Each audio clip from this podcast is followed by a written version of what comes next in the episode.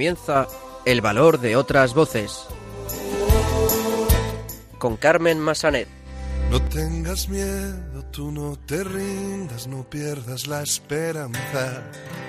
No tengas miedo, yo estoy contigo en lo que venga y nada puede ni podrá el desconsuelo, retando a la esperanza, anda, levántate y anda.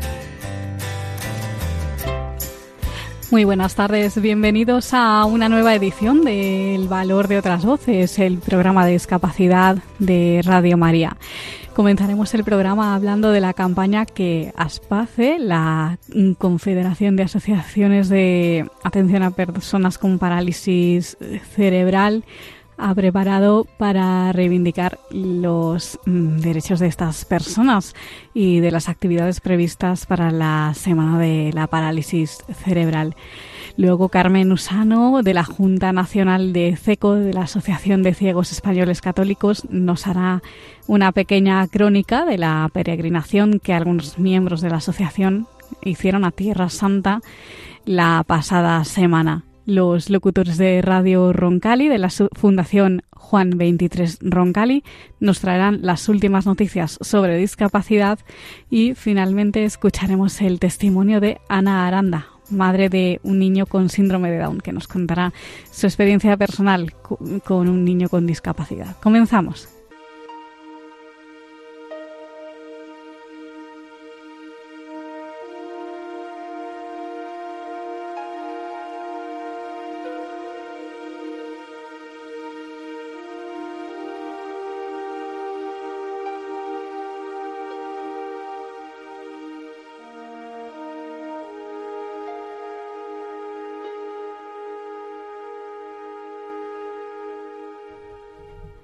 Pues como adelantábamos en el sumario, el día 6 de octubre es el Día Mundial de la Parálisis Cerebral, así que vamos a hablar de la campaña que ASPACE ha preparado para reivindicar pues los derechos de estas personas y también pues de las actividades que se van a realizar durante la semana de la parálisis cerebral. Para ello tenemos con nosotros a Elena Navia, mm, responsable de comunicación de Aspace, y también a Patricia Pimentel, Pimentel, usuaria de Aspace con un parálisis cerebral. Muy buenas tardes a las dos. Hola, muy buenas tardes. Pues Elena, para todavía no, para quien todavía no lo conozca muy bien, mm, cuéntanos qué es Aspace, cómo nace y mm, qué, cuál es su trabajo. Bueno, pues Aspace Madrid es como una organización de asociaciones que trabajan por y para las personas con parálisis cerebral y sus familias. Eh, entonces, eh, nace en 1999 como entidad eh, por parte de cuatro asociaciones que son así el alma mater, por así decirlo, como son Fundación Bobat, Fundación Numen, Asociación Atempace y Fundación AENINCE. Y entonces son ellas las que van, eh, bueno, pues entrando en contacto con otras asociaciones de aquí de la Comunidad de Madrid y es hasta el día de hoy que hemos llegado a ser, eh, ahora mismo somos 11, 11 asociaciones, atendemos a 1.770 personas con parálisis cerebral y sus familias, eh, trabajan para nosotros unas 1.300 personas y tenemos unos 320 voluntarios en total. Estamos hablando ahora de Madrid, pero a nivel nacional sois unos poquitos más, ¿no? Sí, a nivel nacional hay unas 83 entidades. Siempre hay una federación en cualquier comunidad autónoma y, bueno, el número de trabajadores y de, y de usuarios, pues la verdad que se incrementa bastante. Sí. Eh, bueno, háblanos de los programas con los que contáis en este momento pues para atender a las personas con parálisis cerebral y ayudar a su integración. Bueno, pues nosotros eh, fundamentalmente tenemos eh, cuatro patas, por así decirlo. Está el proyecto o el programa de información y orientación para las familias que descubren que o bueno, que les hacen partícipe de que su hijo tiene parálisis cerebral y entonces pues se encuentran un poco perdidos. Entonces, bueno, pues eh, ponemos en marcha nuestro programa de Contigo desde el principio para guiarles en este, en este trayecto y bueno, para darles toda la información que necesiten. Y, y luego, bueno, pues eh, también ahora tenemos un programa de empleo para personas con parálisis cerebral. Es el primer programa de empleo con apoyos porque consideramos que, bueno, que hay muchísimas personas con parálisis cerebral aptas para realizar casi cualquier tipo de trabajo, siempre que se le den los apoyos necesarios, tanto técnicos como humanos. ¿Y se ha conseguido, crees que se ha conseguido la plena integración de estas personas en el mundo laboral? Todavía queda. Todavía queda muchísimo por hacer. Yo creo que la parálisis cerebral es una de las discapacidades más desconocidas y la gente no sabe muy bien eh, qué significa la parálisis cerebral. Entonces eh, se piensa que, que, bueno, que al tener problemas de comunicación y problemas de movilidad, fundamentalmente, pues esa persona no puede realizar un trabajo, pero no es así. Simplemente con los apoyos necesarios mm. eh, se puede desarrollar mm, casi cualquier empleo. Pues vamos a hablar de esa campaña que habéis preparado. Ya el título llama la atención. Dale la vuelta. ¿De qué trata esta campaña? ¿En qué consiste? Bueno, pues en esta ocasión hemos querido que las personas sin, discapacidad se sientan como si la tuvieran. Porque en realidad lo que queremos eh, mostrarle a la gente es qué pasaría en un mundo en el que todas las personas tienen parálisis cerebral y tú eres el especial, por así decirlo. Entonces, bueno, pues eh, para esta campaña ha ayudado eh, el grupo de, de, uno de los grupos que tiene Confederación Aspace, eh, y que los jóvenes eh, pues han plasmado cuáles son los, eh, las situaciones en las que ven que se vulneran sus derechos, ¿no? Entonces, bueno, pues jugamos con ese toque de humor, por así decirlo, y, y bueno, pues y de esta manera pues también reivindicamos los, los, derechos de las personas con parálisis cerebral. Entonces, bueno, hay situaciones un poco cómicas y graciosas en, en esa campaña. ¿Y cómo puede apoyar el público esta campaña? Pues fundamentalmente en redes sociales, sobre todo en Instagram o en, Twitter y bueno, también en Facebook. En realidad lo que estamos pidiendo es que el día 2 eh, de octubre, este miércoles, entre las 12 y las 12 y media, pues la gente se haga un selfie, le dé la vuelta a la foto y la suba a sus redes sociales con el hashtag Dale la vuelta. A ver si entre todos conseguimos ser trending topic y visibilizar más a las personas con parálisis cerebral. Eh, Patricia, bueno, mm, cuéntanos un poco mm, sobre ti, bueno, cómo ha sido eh, tu vida, bueno, eh, estás trabajando en este momento, has estudiado en la escuela ordinaria, bueno, cuéntanos un poquito. Pues yo estuve en un colegio de integración y mm, luego estuve en el instituto y luego hice una, un programa de transición a la vida adulta y ahora estoy en, en el centro Dato Polidea. Y también colaboro con Aspace en todo lo que puedo y también tenemos un blog allí en Aspace. Sí, ¿cuál es la dirección? Eh, ¿Te ayudo? Sí. Tres W. Contigo somos capaces. Punto Vale. Y ahí podemos ver artículos tuyos, ¿no? También. Sí, y de mis compañeros. Y de tus compañeros con parálisis cerebral. Y mm, bueno, eh, mm, tú te has sentido discriminada muchas veces. ¿Crees que hay mucho por hacer para que cambie vuestra situación? Pues sí, yo creo que la verdad es que ya he participado en varios, pero este es el corto el que más me ha gustado porque es súper real, tan real como la vida misma. Eh, a mí me ha gustado, nunca mejor dicho, cómo se, cómo se le ha dado la vuelta, ¿no? Por ejemplo, eh, a mí no me gusta que... Sí, si voy al médico, pues que se lo expliquen a mi madre y a mi hermana, pero que me lo expliquen a mí la primera, ¿no? Por ejemplo, que como hay mucha... el campo de la discapacidad es muy grande, pues yo pienso que es que nos meten a todos en el mismo saco y a ver que lo único que no puedo es andar, lo demás, pues como cualquier persona.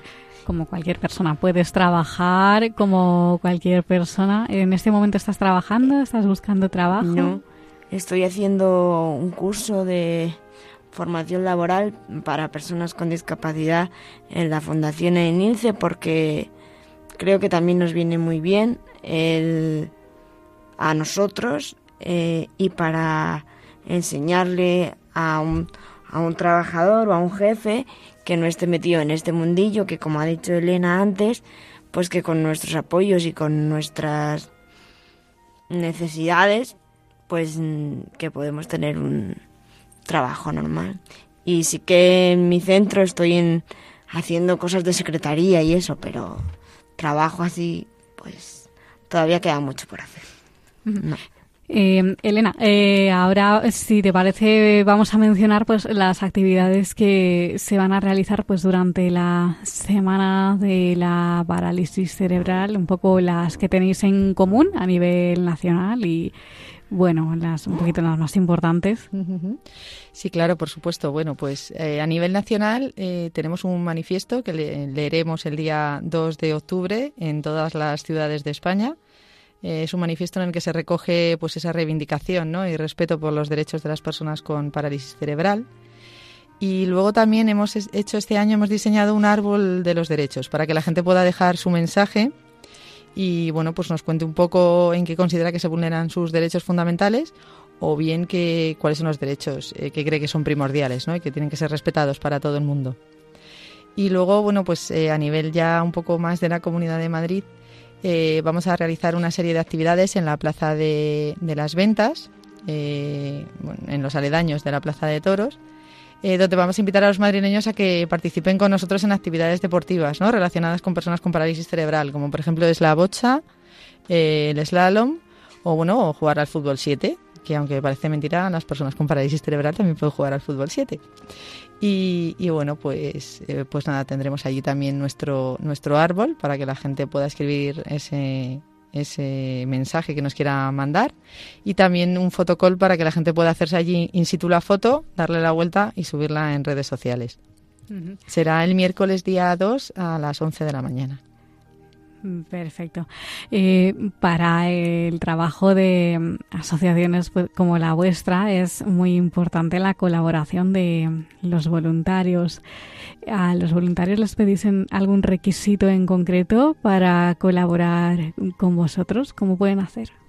Pues mira, los voluntarios es cierto que, que bueno, que mm, eh, generalmente se acercan a nosotros personas relacionadas con el mundo, con el trabajo social pero sí que es cierto que nosotros ofrecemos un curso de, especializado en personas con parálisis cerebral, un poco para que sepan salir si, en, hay algún momento de crisis de esa persona, porque a veces tienen ataques epilépticos o a veces no saben, bueno, tienen problemas eh, de deglución para tragar o simplemente de movilidad. Bueno, pues para ayudarles un poco, darle una serie de consejos y entonces, bueno, pues a raíz de ese curso, que es gratuito, por supuesto, pues ya pueden participar en cualquiera de nuestras entidades como voluntario o ayudarnos a nosotros en nuestros eventos eh, de cara al público.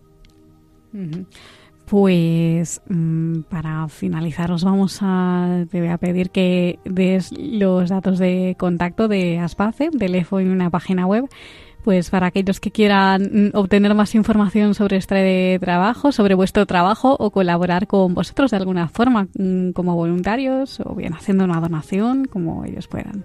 Sí, claro, por supuesto. Mira, nuestro teléfono de contacto es el 661 64 18 61 y nuestra página web para conocernos mejor es eh, www.aspacemadrid.org. Pues Elena Navia, responsable de comunicación de Aspace, y Patricia Pimentel, usuaria de Aspace con parálisis cerebral. Muchas gracias por estar con nosotros. No sé si queréis añadir algo más. Nada, muchísimas gracias, a, vosotros por habernos dado la oportunidad de acercar a la gente un poquito más lo que es la parálisis cerebral. Pues aquí estamos para lo que queráis siempre. Un abrazo a las dos.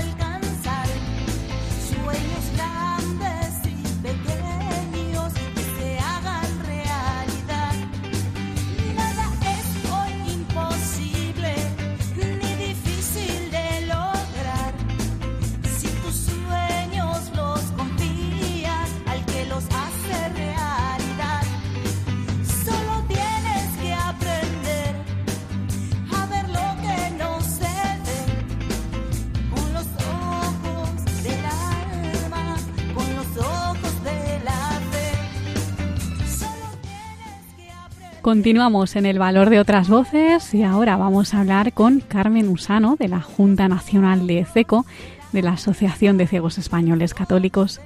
Ella nos va a hacer ahora una pequeña crónica de lo que ha sido pues la peregrinación a Tierra Santa que algunos miembros de CECO eh, hicieron la semana pasada. Muy buenas tardes, Carmen. Hola, vaya, buenas tardes.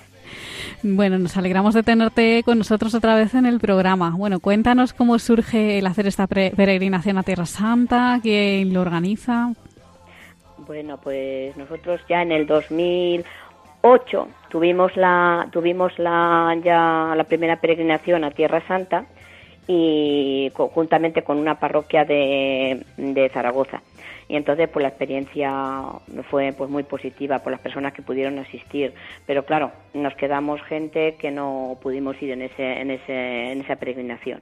Entonces siempre lleva desde que en el 2015 mm, o 14 perdón ya entramos la nueva junta directiva pues ya lo teníamos en mente que había que hacer una peregrinación a Tierra Santa. Y bueno pues ya la, la, planeamos para este año para el 2019 y bueno, ¿cómo fue? Cuéntanos un poco el programa que se siguió, que se visitó. Cuéntanos. Pues mira, como nuestro conciliario nacional es el padre Rafael León, que es carmelita, él va cada año mm, para septiembre, siempre van desde con otro padre carmelita, el padre Alejandro Bartolomé. Ellos dos mm, siempre eh, van una, hacen una peregrinación en septiembre a Tierra Santa y entonces dijimos, bueno, pues si ellos la organizan, pues no vamos nosotros a organizar otra peregrinación por nuestra cuenta, pues lo, se la encargamos a ellos. Entonces ellos han sido los que realmente han llevado la organización por, a través de una agencia de viajes, claro. Nosotros, hemos, eh, la peregrinación, hemos sido 32 personas, eh, 23 éramos miembros de SECO o personas eh, con problemas de baja visión y acompañantes. Y luego iban ellos dos, los padres eh, Rafael León y padre Alejandro. El padre Rafael León también tiene problemas de la vista y luego pues se ha complementado con otras siete personas que veían perfectamente de, la ciudad de Valladolid. Y bueno, pues salimos el día 17, la peregrinación ha sido desde el día 17 al 25. Salimos de Madrid, por supuesto, fue el, todo el encuentro en el aeropuerto de Barajas y pues fuimos a Tel Aviv, Tel Aviv, a Nazaret.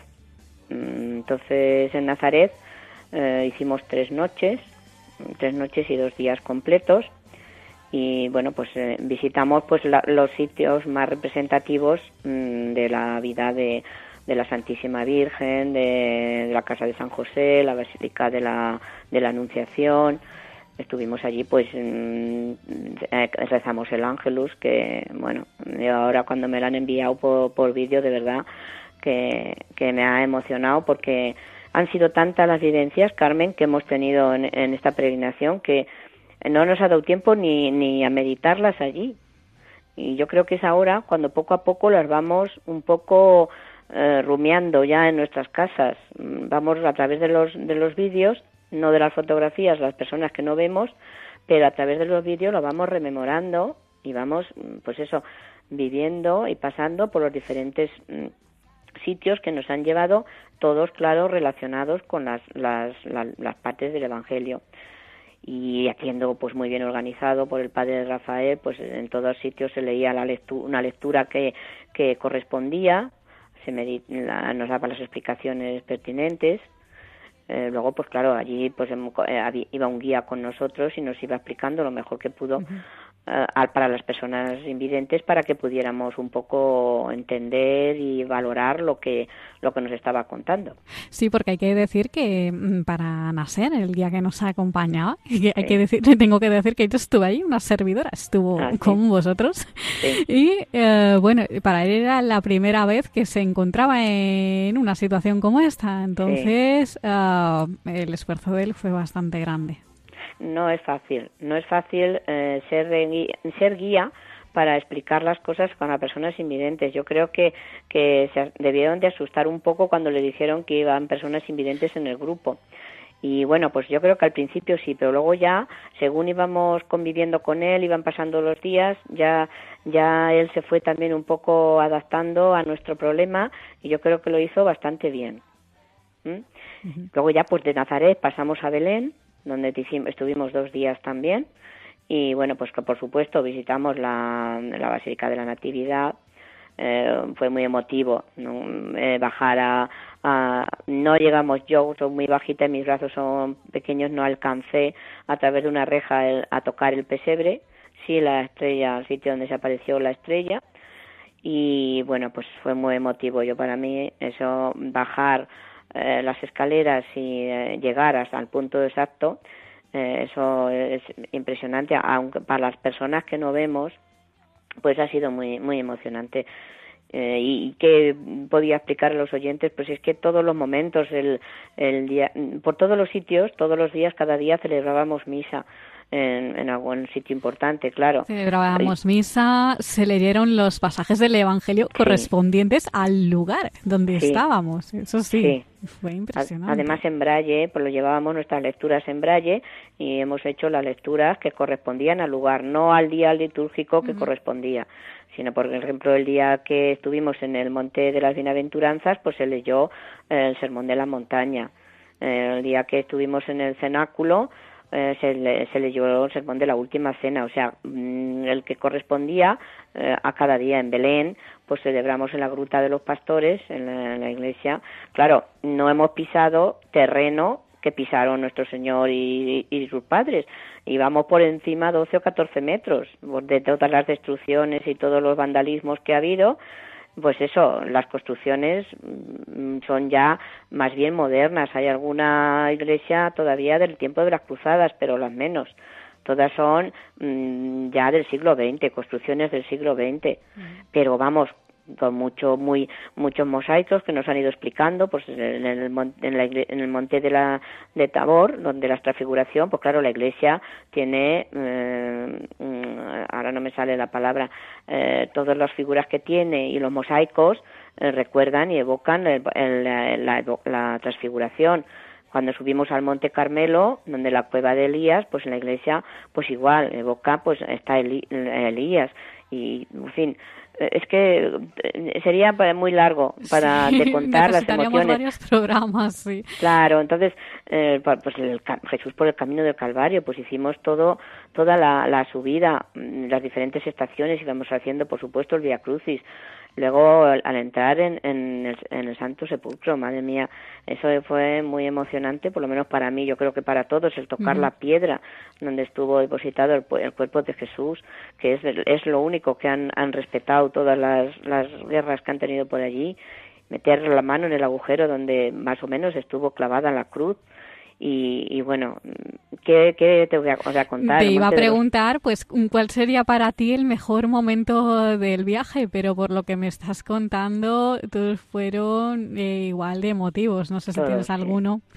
Pues yo, para mí, desde luego, bajar eh, al, al, al, nacimiento, lo que fue la gruta, la, el establo del nacimiento, para mí, y, la, y lo, el Santo Sepulcro, y subir, la subida al Calvario o sea, poder tocar el punto exacto o más o menos donde estuvo clavada la cruz. Y luego, bueno, si es que serían muchos, eh, Carmen, porque cuando bajamos al sitio donde, donde Santa Elena encontró la cruz, madre mía, aquello es que de verdad que bajabas al centro mismo de la tierra, porque eh, para nosotros las personas ciegas no percibimos, lo que no percibimos por la vista lo percibimos con otros sentidos.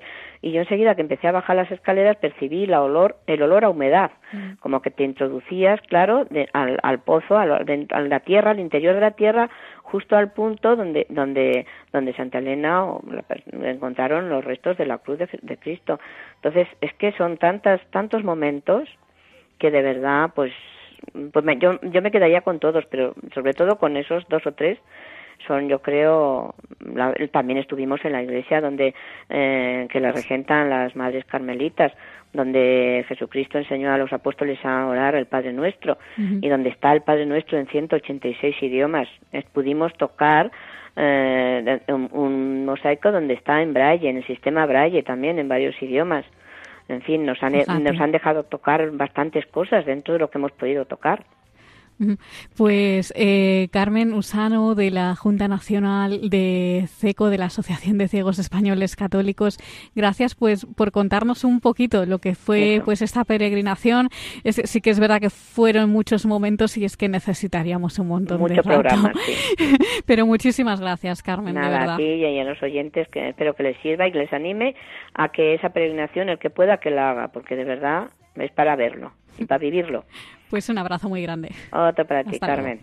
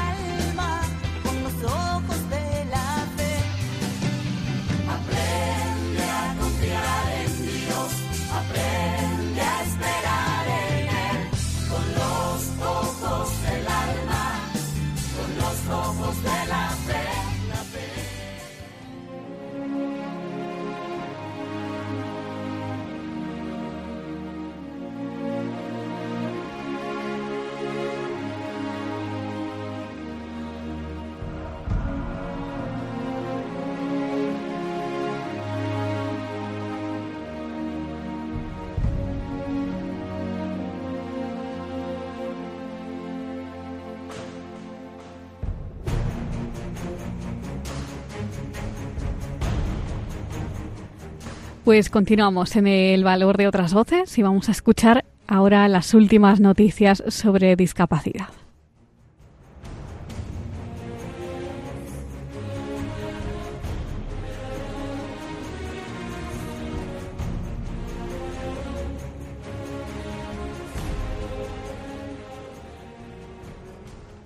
Buenas tardes, queridos oyentes del valor de otras voces. Ya estamos aquí de vuelta de las vacaciones de verano del que esperamos que hayáis descansado. Estamos aquí un domingo más para contaros las noticias más destacadas del mundo de la discapacidad. Hoy me acompañan mis compañeros David Soria, María Elena y Víctor Rojo. Buenas tardes, chicos. Buenas tardes. Muy buenas tardes, encantada de estar hoy aquí con vosotros. Buenas tardes, compañeros y radioyentes. Vamos a, a comenzar con noticias de esta última quincena. Un total de 345 jóvenes con discapacidad intelectual se formarán este curso en universidades españolas. Los cursos que comenzaron el pasado 9 de septiembre de la Universidad de La Coruña y la Universidad de Granada empezaron en el resto de las universidades seleccionadas durante las próximas semanas. El objetivo principal de este programa es implicar a las universidades como agentes decisivos en la inclusión social, en la formación de jóvenes con discapacidad intelectual, cuyo acceso a la educación superior resulta aún insignificante. A nivel global, las personas con discapacidad solo están representadas en un 1,7% en los estudios universitarios de grado y el porcentaje es aún inferior en máster, posgrados o doctorados. Solamente entre el 5 y el 6% de las personas con discapacidad tienen estudios universitarios hoy en España, a, pesar de que la Estrategia Europea 2020 habla de un horizonte del 40%. Más noticias, compañeros. Profesionales con discapacidad intelectual mantienen el mayor vuelto urbano. Especialistas de Fundación Juan Teresa Roncalli, que llevan más de 50 años trabajando por la inclusión sociolaboral de personas con discapacidad intelectual, han sido los responsables del diseño e implantación del huerto siguiendo criterios de sostenibilidad y accesibilidad, dando trabajo en el proceso a cuatro personas con discapacidad intelectual. Un espacio el huerto urbano más grande de España en complejos empresariales, que además emplea de manera permanente a dos trabajadores con discapacidad intelectual en su explotación y mantenimiento. El huerto está situado en el Parque Empresarial de La Moraleja, en Avenida de Europa de Madrid, donde trabajan alrededor de mil personas y cuenta con un total de 180 metros cuadrados cultivados con criterios de producción ecológica. Este proyecto se, desarrolla en el marco de la iniciativa Merlin Hub, un ambicioso conjunto de servicios de movilidad, sostenibilidad, tecnología, conectividad y comunidad que Merlin Properties desarrolla con CBRE, consultora inmobiliaria, líder especialista en soluciones de, de sostenibilidad. Nos encanta esta iniciativa que esperemos que muchas empresas se animen a hacer. Más noticias de actualidad. Nos vamos hasta Álava para contaros que 224 personas con discapacidad intelectual viven en pisos comunitarios. Las viviendas de Abdema están destinadas a personas con discapacidad intelectual y en situación de dependencia que carecen de hogar propio o precisan por razones familiares, laborales o de índole personal, un hogar. En estas viviendas se les proporciona por parte de los profesionales los apoyos específicos requeridos para lograr su máximo grado de autonomía personal y de integración social.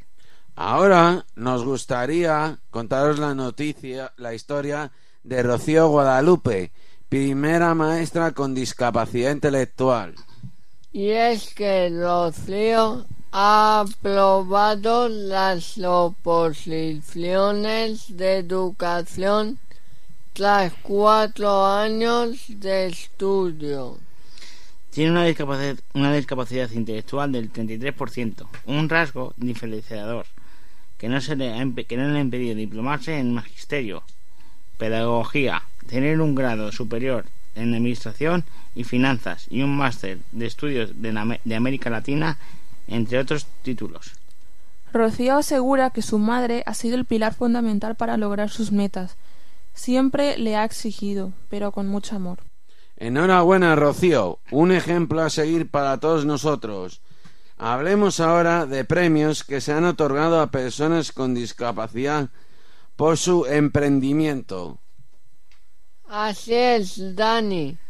Y es que el músico Antonio Belmonte García, un joven de 19 años, diagnosticado con trastornos del espectro autista y la karateca y pintora Andrea Matarí, de 23 años y con síndrome de Down, han sido los ganadores del premio Garrigón hashtag yo participo 2019 al emprendimiento de jóvenes con discapacidad intelectual.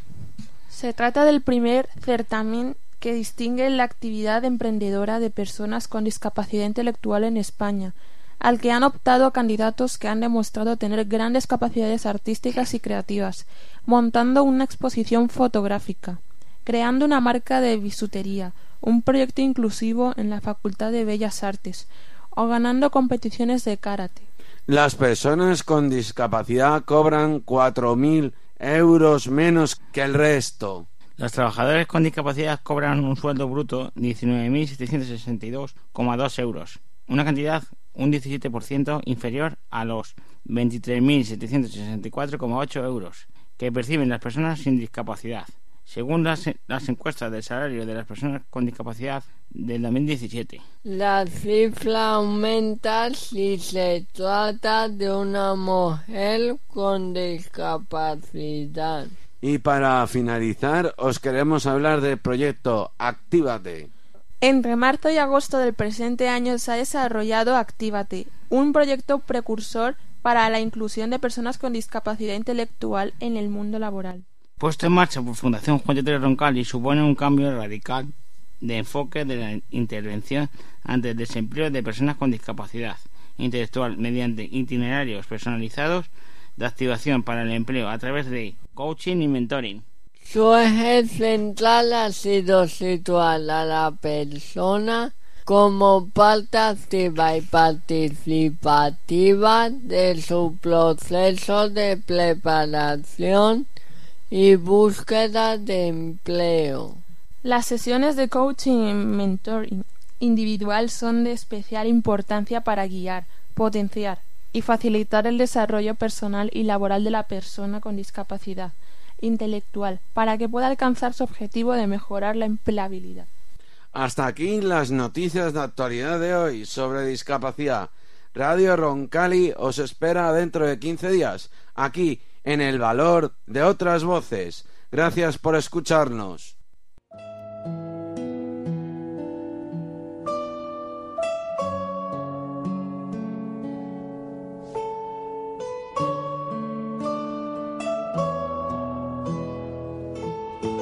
Testimonio.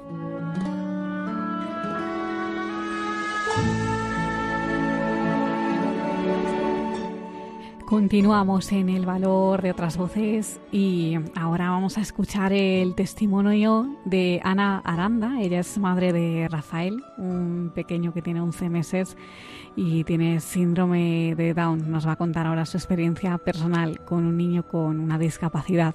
Ana, muy buenas tardes. Hola, buenas tardes, Carmen. Nos alegramos de tenerte con nosotros en el programa. ¿En qué momento sabes que tu pequeño tiene síndrome de Down?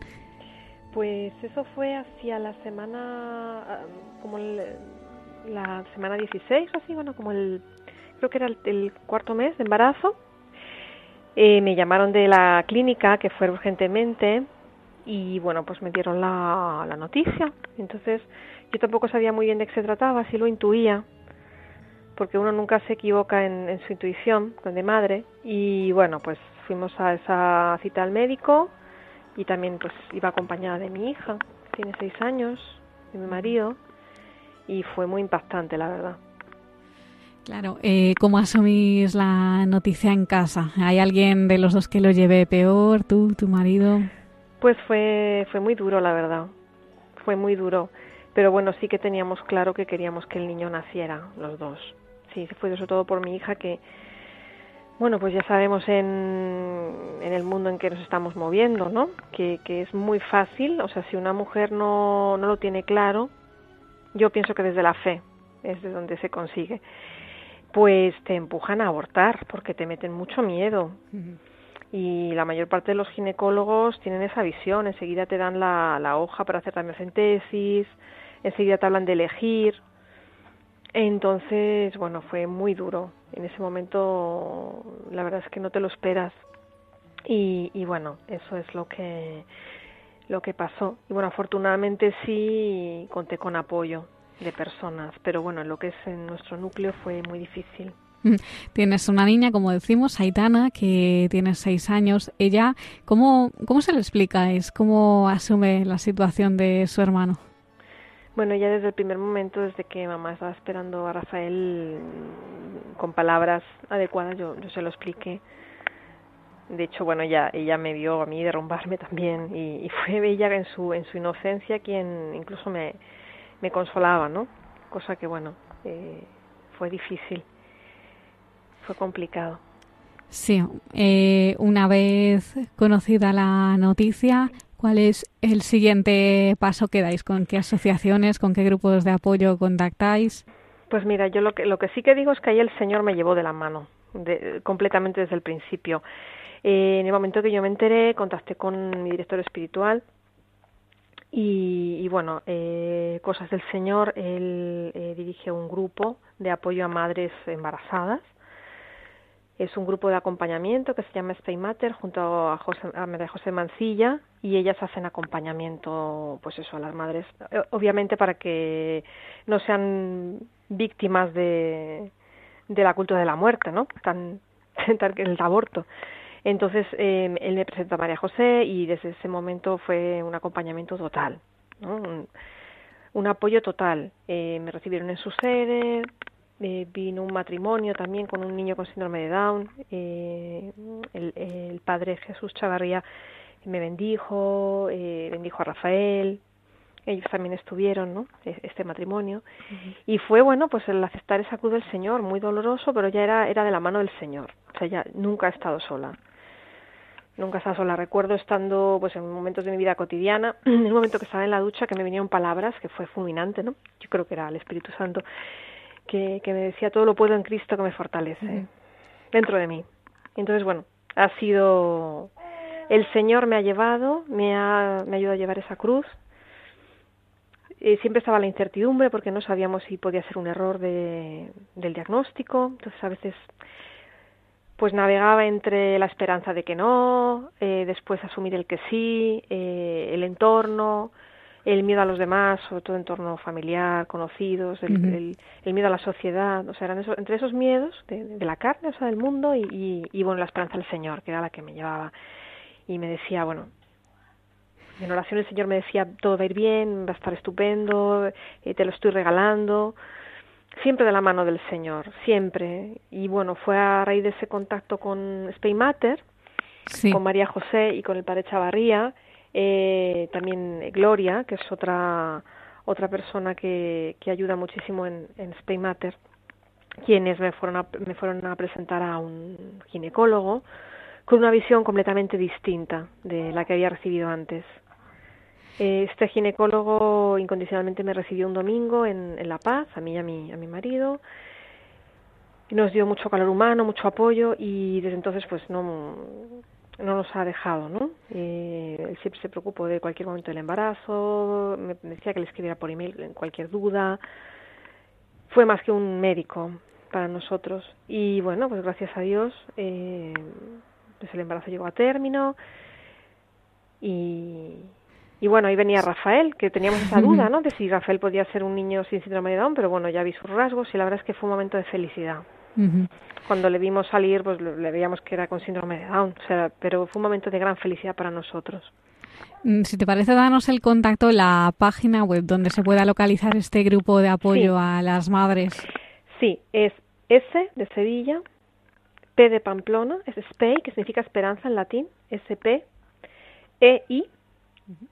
y espacio mater, que es madre en latín, ¿no? Madre es madre de la esperanza. Y, y bueno, fundamentalmente puntualizar que la labor que hace Stay Matter en todo el territorio eh, es una labor silenciosa, es una labor que va de la mano del Señor, que es de acompañamiento a madres, porque la idea no es que se salve solo el hijo, sino que también salvar a la madre, ¿no? Y, y de paso, pues llevarles al Señor ellas se ocupan de, de, darles el apoyo moral, esas chicas, pues en mi caso, eh, bueno, sí tenía familiares, pero quería llevar un poco con discreción esta situación porque mis padres estaban resolviendo otros asuntos, yo no quería tampoco preocupar a la familia, pero ellas fueron mi familia, mi familia, además de una profesionalidad y un amor al Señor.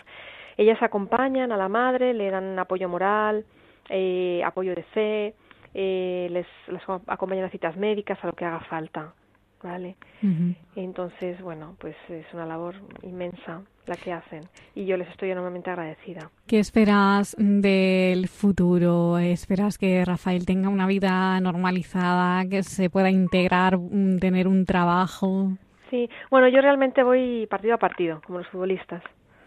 Es decir, en el día a día y, bueno, siempre con la confianza del Señor, porque el Señor nunca nos deja él jamás nos deja de la mano. Su amor es tan inmenso que, que bueno, que, que confío, yo lo estoy cuidando tanto a él como a mi hija, pues mmm, todo lo mejor que puedo, pero es el Señor el que lo lleva, no soy yo. Entonces, mmm, uh -huh. obviamente pues lo mejor, ¿no? Claro, sería lo mejor que espera toda madre, que pueda valerse por sí mismo, sobre todo que, que, que lleve que lleve valores, que lleve mucho amor, que llegue hasta donde llegue, que eso solamente lo sabe el Señor, pero que, que tiene una misión aquí, que para eso está en este mundo. También le quiero decir a, madres, porque la idea es que sean estupendos, que trabajen, pero bueno, si otra, si se da la circunstancia de, de hijos con, con mucha dificultad para integrarse, bueno, pues son, son, son una vida, ¿no? Que, es de lo que se trata, que es, es la defensa de la vida en esta sociedad que ha aceptado el aborto como una cosa normal. De hecho, bueno, es muy sencillo encontrar, incluso en grupos católicos y dentro de, de la Iglesia, tristemente, a personas que, que a pesar de que van a misa y se profesan católicos, pues mm, hablan de la libertad de la mujer, ¿no? Para elegir. Uh -huh. Pero bueno, eso ya es un, es un tema que no podemos sí. combatir con las armas del mundo, ¿no? Solo con la oración.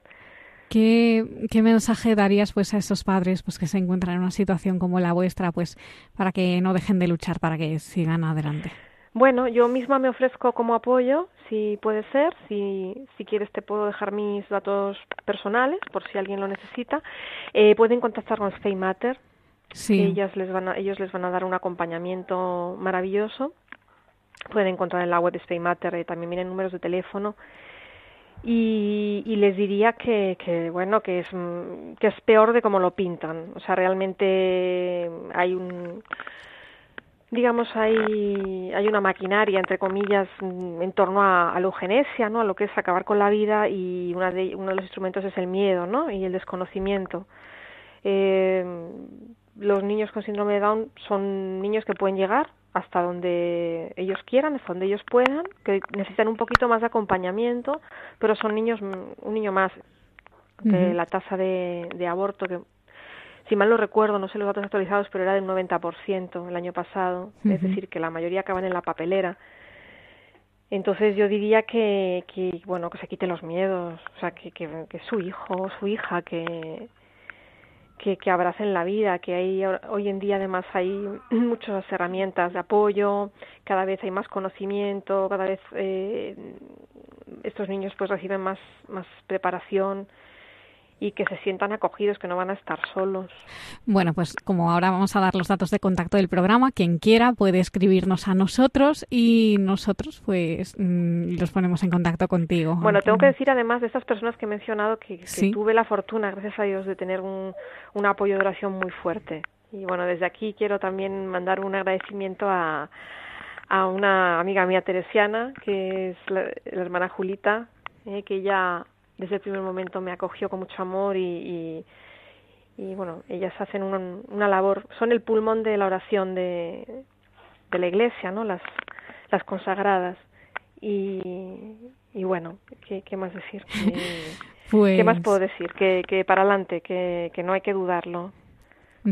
Pues Ana Aranda, madre de Rafael, un bebé de 11 meses con síndrome de Down. Muchísimas gracias por contarnos tu testimonio. Seguro que has ayudado a muchas personas. Gracias a vosotros por llamarme. Un abrazo. Un abrazo.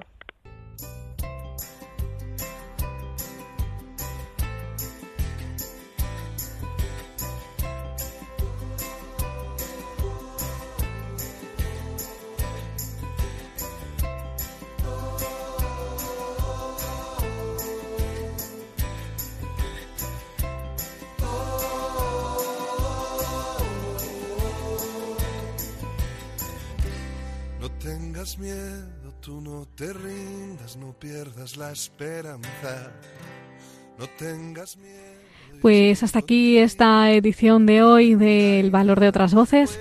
Les recordamos nuestras formas de contacto. Por un lado tenemos nuestro correo electrónico, el valor de otras voces arroba radiomaria.es, el valor de otras voces arroba radiomaria.es y por otro lado el teléfono de nuestro contestador que es el 91 153 8570 repetimos 91 153 8570 les agradecemos mucho que hayan estado con nosotros al otro lado del transistor y nos escuchamos en 15 días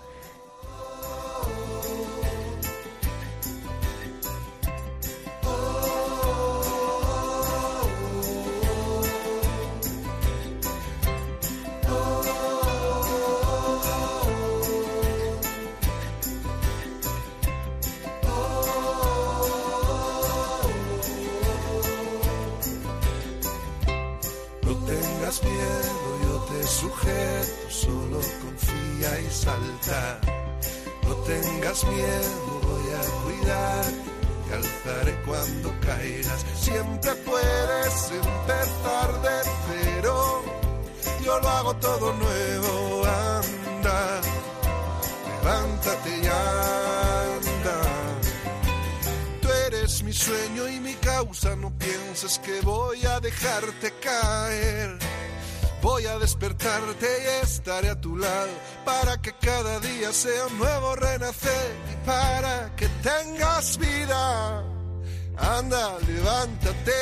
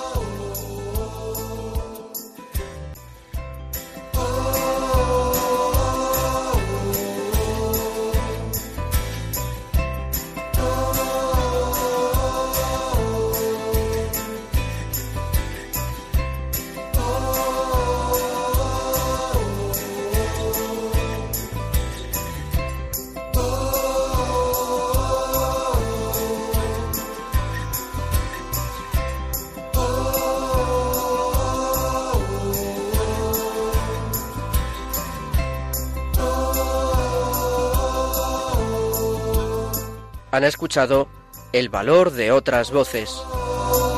Un programa presentado por Carmen Massanet.